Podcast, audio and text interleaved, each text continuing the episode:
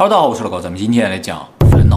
不知道大家最近有没有烦恼啊？没有最好，有也很正常。人这一辈子谁不会遇到点糟心事儿呢？我想就算是英国王室或者世界首富，他应该有他的烦恼，只是和我们普通人有点不一样。他的烦恼更多吧？也许。那么今天就给大家介绍一个消除所有烦恼的好方法。这个方法呢，来自一本书，书的名字呢叫做《不反应练习：佛陀的超合理思维，让你的所有烦恼都消失》。这本书呢是二零一五年出版的，一上架呢就成为亚马逊超级畅销书。现在亚马逊书店相关分类的排名下也是畅销书排名第一名，有一万个以上的好评，评分高达四点四。第一名不是被讨厌的勇气吗？哎，被讨厌的勇气和它都是超过上万好评的。你不说那个是第一名吗？不，它是它这个分类里，它属于宗教分类里。被讨厌的勇气属于心理学、哲学领域。被讨厌的勇气有两万四千好评，其实上万的都属于特别牛的书。那么这本书的作者呢，是一个日本的佛教僧侣，名字呢叫草剃龙顺。这个人长什么样子不知道啊，只知道呢他是一个研究原始佛教的佛教僧侣，也是一个著述家。著述家和作家是不一样的。著述家呢是指在专业领域写一些学术论文的、专业指导教科书之类的人，而作家呢是指搞文学创作的人。那么这本书呢，就给大家介绍了一个简单实用的、基于佛陀思维的一个消除你所有烦恼的方法。不过大家放心啊，即使你不信佛教，不认识谁是佛陀也没有关系啊。这个书讲的道理呢非常简单，很容易理解，而且书的作者还特别强调啊，说佛学思想呢是基于因果论和客观事实的，所以呢是比较像科学，而且根本上佛陀他就不是神嘛，是开悟的人啊，没错，释迦牟尼呢就是佛陀。他终究是人，不是全知全能的，所以他讲出的东西就必须合情合理。神讲的无所谓嘛，反正你听着就好了。但是佛陀既然是人的话，那讲出的不合理，大家就不信了。那么关于佛教这个特点，我们现在我不存在讲被动意识那个影片里曾经提到，就是它比较客观，追求合理性和实用性。而且这本书的题目本身就叫做佛陀的超合理思维嘛，就强调它的合理性啊。好，接下来呢，就给大家介绍一下佛陀是怎么想的，怎么来解决我们烦恼的问题。那么作者上来就说了，说要消除烦恼，首先你就要了解一个问题，就是什么是烦恼。佛教中啊，对于烦恼有一个非常精辟的总结啊，人生有八苦啊，这八苦呢，就是人生的最根本的烦恼，叫生老病死。爱别离、怨长久、求不得、五阴炽盛。生老病死很容易理解，人活着、出生、成长就是一种痛苦，老去也是一种痛苦，生病呢就会受到身心的痛苦。这个死亡大家注意，不是说死了之后还会痛苦，是在死之前，人们会面临死亡的恐惧和不安。爱离别呢，就是和自己喜欢的人事物分离的一种痛苦啊。怨长久，有的经文里写的不是怨长久，叫怨憎会，就是和你不喜欢的事情、人物待在一起的这种痛苦。求不得，就是你不管怎么努力，最终还无法到手的这种痛苦。最后一个叫五阴炽盛，五阴呢是指色、受、想、行、识，分别对应叫形体、感受、思想、行为、意识。五阴炽盛呢，就是指五阴在不断的变化和冲突中给我们带来各种痛苦。就是我们的思想、身体啊，各种冲突产生的一些痛苦啊。简单来说，就是无能为力之苦。哦，哎，没有办法。对，而这第八苦也是前七苦的根本。前七苦之所以是苦，他们都是无能为力之苦。所以，痛苦和烦恼的根源只有一句话，就是无能为力啊。我们解决不了，所以它痛苦，所以它是烦恼。那么，大家不管有什么样的痛苦，你都可以分析一下，其实都是无能为力。只要你有办法解决，它都不是痛苦，都不是烦恼。这也就解释了为什么你不管有多少钱，你仍然会有烦恼，终究会有你无能为力的事情。所以烦恼根本上是我们对于我们无能为力的事情的一种负面的、消极的心理反应。那么既然是无能为力的事情，我们消除这个事情就是不可能的。比如说你烦恼的根源是你父母，就是他们老给你压力，让你干这个干那个，你能消灭你的父母吗？但是可以离得稍微远一点。哎，可以，这是没有问题的。哎，但是如果你能离得远点，就不是烦恼了吗？我们今天讨论的就是解决不掉的烦恼，一直折磨你这个事情。比如说，你的烦恼是你的上司，对吧？你解决不掉你的上司；你的烦恼是你的疾病，你解决不掉这个疾病嘛。那么，如果解决不掉这些问题，我们怎么消除烦恼？它一直在啊，怎么消除？啊，佛陀说了，既然我们解决不掉这些问题，我们就解决掉自己。什么意思？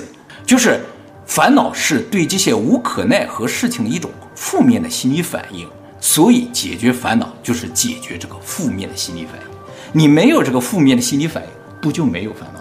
而这个负面的心理反应是什么？佛陀说，其实就是一些没有意义、多余的内心反应。佛祖的意思不是说你对周围的事情和外界的事情不能有反应，有反应很正常。我们作为一个生物，对外界的变化一定会有反应。问题是你不能做出多余的、没有意义的反应。那么，什么叫多余的、没有意义的反应？就是说你反应了，对这个事情也没有任何影响，也不会发生改变，那就叫多余的、没有意义。其实佛陀和老子说的是一回事儿哈。老子讲叫无为嘛，就是不要做多余的、没有意义的努力。佛祖说你不要做多余的、没有意义的反应。而且佛陀说，只要你不做这些多余的反应，你的人生将无比的美好。给大家举个例子，那就只能别人膈应你，他膈应不到你，你要做到这一点，能吗？给大家举个例子，大家可能更容易理解啊。就比如说你在排队，前面排了很多人，你就会突然很烦。尤其当前面人动作比较慢的时候，是吧？你就会更加的烦，他耽误到你的时间了。好，你想不烦应该怎么办？你要把前面所有人解决掉吗？你解决不掉，对不对？你要插队吗？可能会引发更大的问题。那怎么办？你只能和大家一样，静静的等待就可以了，不要自己心烦就可以了。排最后一个就赶不上飞机了，那你烦也没有用啊，对不对？这就叫没有意义的反应。啊，佛陀的意思说，你就耐心等待就好了，顺其自然。老子也说了嘛，无为，不要做什么，顺其自然。那这没有解决任何问题啊！啊，没错，我们说了嘛，今天讲的都是解决不掉的问题，因为解决不掉，所以我们只能转变我们自己的想法、立场和出发角度。只要转换我们思考问题的角度，就可以减少一点烦恼，多一点开心自在，岂不是很好？我们做老子那期，很多人就说老子这个人有点太消极啊。确实，老子的想法对于社会来说不是那么积极的。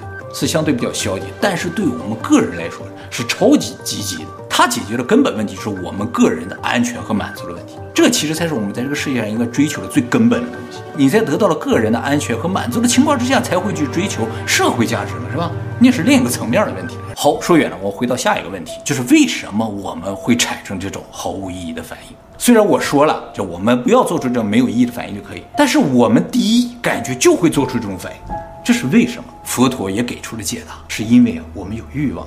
当我们这种欲望无法得到满足的时候，就会产生烦恼。可是我好喜欢这种没有满足的欲望。所有人都喜欢。佛陀说的，这是我们本性所追求的啊。我有的时候有能力去满足，我都要留着它。嗯，因为一旦满足了，你就没有欲望了。人根本上是追求欲望的。啊，佛陀说啊，人有七种底层欲望，分别是生存欲、睡眠欲、食欲、性欲，这四种是最最底层的。在上面稍微高级一点呢，有堕欲，就是所有人都想偷懒，不想那么努力；享乐欲，谁都会想享受生活；认可欲，就是在我们潜意识当中是想要获得别人的认可的，这个不由你的意识所控制。是潜意识的啊，因为作为一个群居动物，作为社会里面一个成员的话，我们不得到别人认可，就很难在这个群体当中生存下去。所以这是一种基本的底层的欲望啊。那么我们对于这种欲望的追求的结果是什么呢？就是不管你这个欲望是否实现，就是是否满足了，你都会追求更多的欲望。就像你说，你有些事情你会想留着，不想让它满足，因为什么？你就喜欢这种追求的感觉。人是这样的，所以即使得到满足，你会追求下一个欲望。也就是说，欲望最终是不会得到任何满足的。不得到满足，我们就会不断的追求，最终形成什么？就叫轮回。佛教上轮回根本上就是说，人们对欲望追求的一个永无止境的痛苦的环。那么脱离轮回，脱离这个痛苦的环的唯一方法就是放下，放下欲望，放下执着。那有什么意思呢？虽然没有更多的意思，但是也没有痛苦，是这样的啊。没有执着，则没有痛苦；没有追求，就不会有多余的反应，就不会有烦恼。好，那是不是我们对于周围发生的一些可能引起我烦恼的事情，没有多余的反应，这事儿就完了呢？不是这样的。作者说啊，我们遇到一个事情、一个糟心事儿的时候，正确的解决方法不仅要没有多余的反应，而且呢，你要正确理解你的烦恼，不然你终究是不可能没有反应的。你可能现在逼着自己啊，我没有反应，没有反应，但是你不理解，你最终还会想这个事儿，你老想不明白。是吧？它终究会困扰你，所以想明白也是非常重要的。你只有想明白了，你才能解开你这个心结，实现真正彻底的没有烦恼。他说，你感到心烦的时候呢，要做三件事情。第一件事情呢，就是要尽可能用精准的语言来描述你的烦恼。我描述给谁？描述给自己听。他说，烦恼之所以是烦恼，是因为它是混沌的，在你内心深处啊，它像一团乱麻一样。它如果是清晰的话，可能就没有那么烦恼。你要解开这团麻，你就首先要用语言来梳理它，写下来也可以，说给自己听也可以。可是用语言去梳理它，不就是用左脑思维了吗？嗯，就不会像右脑思维那样获得真正的快乐呀。哦，不不不，现在说的是消除痛苦，获得快乐是另一个话题，好吧？不能直接获得快乐吗？直接获得快乐也可以，是吧？如果你真的能直接用脑思维把这个事情彻底忘掉的话，你直接就快乐。但是有些人不能，他会纠结在这个问题上。他想着自己快乐，他也会回到这个问题上，一直在想，说啊，我怎么就是想不明白呢？虽然你可能告诉我不去想，但是我还是会去想。我现在告诉你，你如果执着在这个问题上的话，怎么来解决它？首先，你就要把它想清楚。你能够说清楚你的烦恼，就说明你真正理解了你烦恼，你想要什么，你烦什么。那么第二步呢，就是你要闭上眼睛，感受自己的心情。人在睁着眼睛的时候，往往会接受到很多的杂讯，无法真正体会自己的感受，所以要冥想，你懂吗？要闭上眼睛。体会自己身体的感受，你是生气了，你是难过了，你是害怕了。第三步呢，就是将你的烦恼分类，就是你既然能够说清楚它什么，你也知道你的感受，下面就把它分类。作者说，烦恼总共分三类，分别叫做欲望型烦恼、愤怒型烦恼和妄想型烦恼。什么叫欲望型烦恼呢？就是你这个烦恼的根源啊，是一个不合理或者过分的要求，过分的期待。就比如说，我的眼睛不够大呀，我的皮肤不够白，我腿不够长啊。还有的父母呢，总觉得，啊，我的孩子怎么学习不够好啊？他怎么就考不上理工呢？啊，当然我说的是麻省的，这都属于过分的期待和要求。当然了，他如果很有可能考上去的话，那就属于合理的愿望。但是如果有点过分了，就是你根本就达不到，但是你还去期待的话，就会产生烦恼，这属于欲望型烦恼。那么还有一个人，可是家长会说他为什么达不到呢？佛祖强调，你要了解你自己。人人都可以追求理工，但你要搞清楚你是哪个理工。那么第二类烦恼呢，叫做愤怒型烦恼，就是人突然因为什么事情进入了一种愤怒的状态，而产生了一种很生气的情绪。比如说被人打扰到了，被否定、失败、挫折、压力，这些都可能产生愤怒型烦恼。那么第三类也叫妄想型烦恼啊。作者说，妄想型烦恼是人类烦恼的最大根源，就是大部分烦恼其实都是妄想型。就不存在的烦恼吗？哎，对，就是你想太多，瞎想。比如说不安，基本上都是对于未来的悲观的妄想，这根本就不是客观事实，会不会发生你也不知道。但是你已经开始用想象来折磨自己，所以你要考虑清楚，你的这个烦恼它是不是客观事实，还是只是你的一个猜想、一个妄想？都已经够烦的了，还要反复去考虑这个烦恼。如果你不把它想清楚啊，今天晚上不给它解决掉，它有可能烦你几年。它和其他内心反应是不一样的。你别说吓一跳，可能就几秒钟的事情，但是烦恼真的有可能烦上几年，最终让人抑郁。这是烦恼最大的危害啊！大多数人的烦恼，他自己都知道是怎么回事。但是你要经过这三步把它分类，你才能更清楚的了解它是什么，你才能明白它是一个不存在的东西，是个没有意义的东西，它是一个单纯来折磨你自己的东西，解决不了任何问题的东西。作者说呢，我们的烦恼基本上都是这三类中的某一种，或者三类都属于的可能性也是有的。但是不管是哪一种，除了能够折磨你自己，没有其他任何的意义。能折磨家人和朋友。啊，当然了，你表现出来了，我可能会折磨别人。而这三种烦恼最终都是心态引发，所以呢，只要调整一下心态，思考问题的角度的话，其烦恼呢就会消除掉了。比如你是欲望型烦恼的话，那你就只能放下来，不要有那么多的欲望，那么多的期待。如果你属于愤怒型烦恼，你就冷静一下，是吧？愤怒是不能解决任何问题的。如果你是放想型烦恼的话，你就不要瞎想，想那么多是没有用的。而且想象终究是想象，它不是客观事实。所以总结一下，就是佛陀告诉你要冷静客观的去看待你的烦恼，才能解决你的烦恼。你不能解决掉一个你不是很了解的东西。太多的人并不了解自己的烦恼，所以一直在烦恼。当你真正理解自己的烦恼的时候，你就会发现，很有可能只是一个无聊的想法。除了对你的烦恼进行精准的定义和分类之外啊，作者还特别强调，有一个类型的烦恼啊，很特别啊，就是自卑。哎，自卑呢，往往源自于失败的经历，或者是非常糟糕的家庭环境之类。自卑的人啊，由于经历过太多的打击或者太大的打击，所以他们就比一般人更加渴望成功和渴望被别人认可。而这种渴望如果无法得到满足的话，他们就会变得异常有攻击性。他们会认为别人的成功一定是使了什么不公平的手段，不然的话，凭什么我们做一样的事情我就不成功呢？哎，这是自卑人的一种表现啊！这也就是他的问题，就是他不认为自己有问题，而是认为呢，所有的问题都在环境当中，在别人身上，所以他会去攻击周围的一切，甚至呢，攻击自己。嗯，我想起来是赵本山说 你是破坏环境的人啊，你到哪大环境都不好，是不是？就是这种感觉啊，他永远都是认为环境的问题跟自己没有关系，不行。是吧？我想起来了，就想笑，是吗？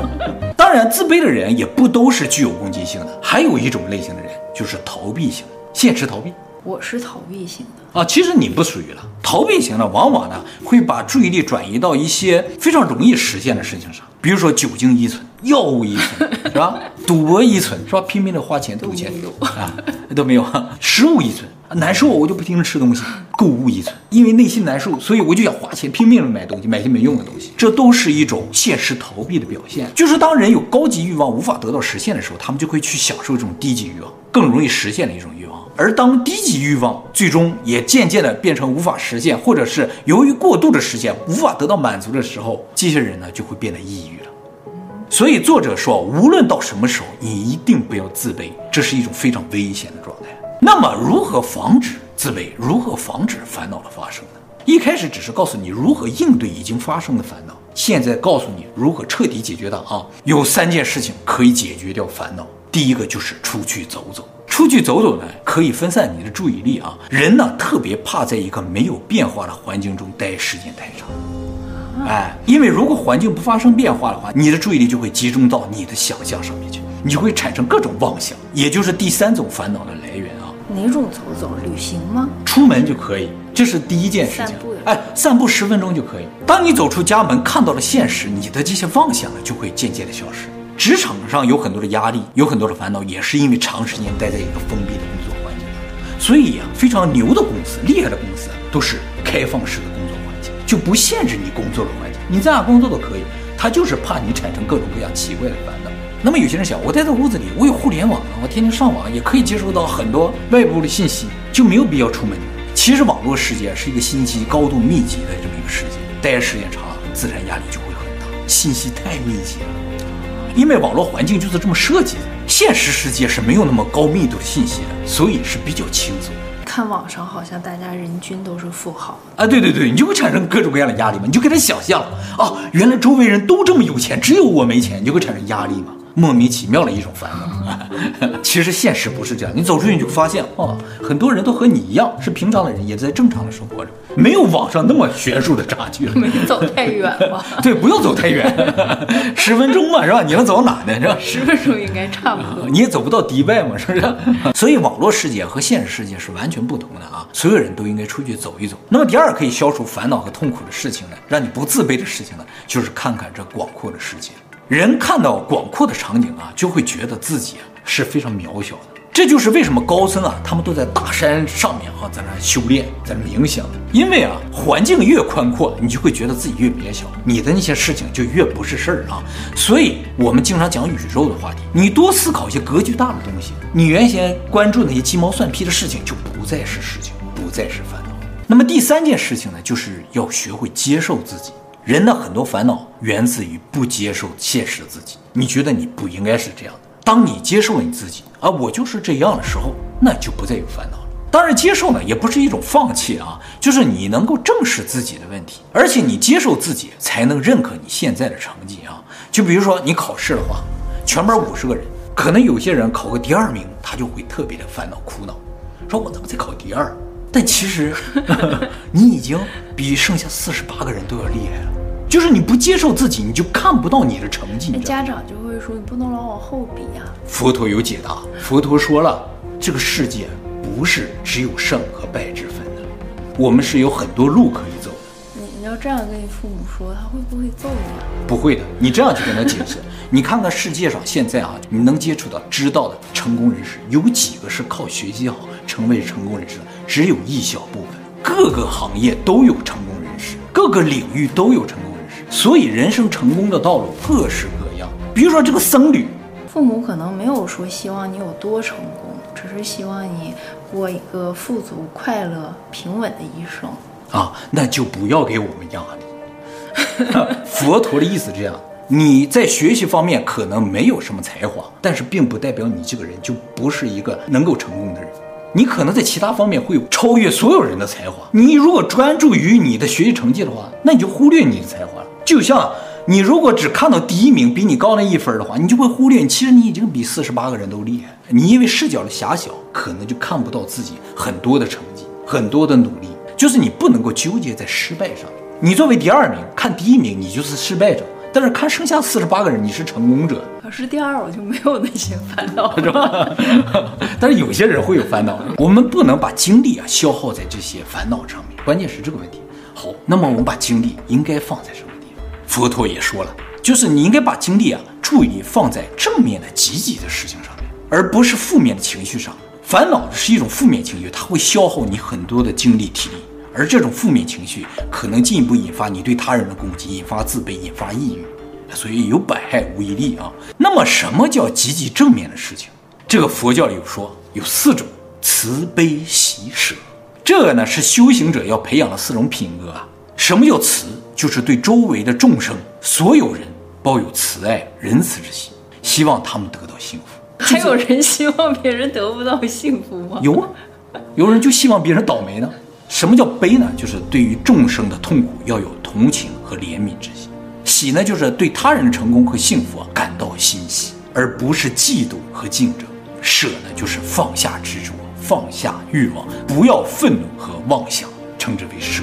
前面那三点就算做到了，也不会解决自己的烦恼呀。啊，对，只有最后一点。前三个是让你涅槃，让你脱离轮回，去往极乐世界的，而最后一个是解决。舍是解决烦恼的根本，做到这四点呢，你就没有了烦恼，而且做到这四点啊，你就脱离轮回了，彻底解脱。所以总结一下，根本上佛陀的意思呢，就是烦也是一天，不烦也是一天，何不开开心心过一天呢？你有烦恼的时候会干什么？我有烦恼啊，其实我就会想啊，其实烦也没有意义，我就不烦了。我有烦恼的时候会告诉自己，我就烦一天，烦两天，我不可能烦一个月。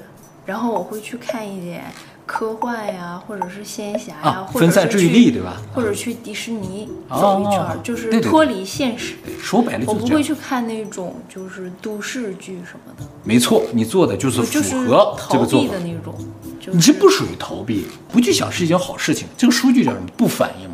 你可以理解为这种逃避，但是它里边强调这个逃避是什么？你就把注意力转向其他一些低级欲望的那种逃避是错误。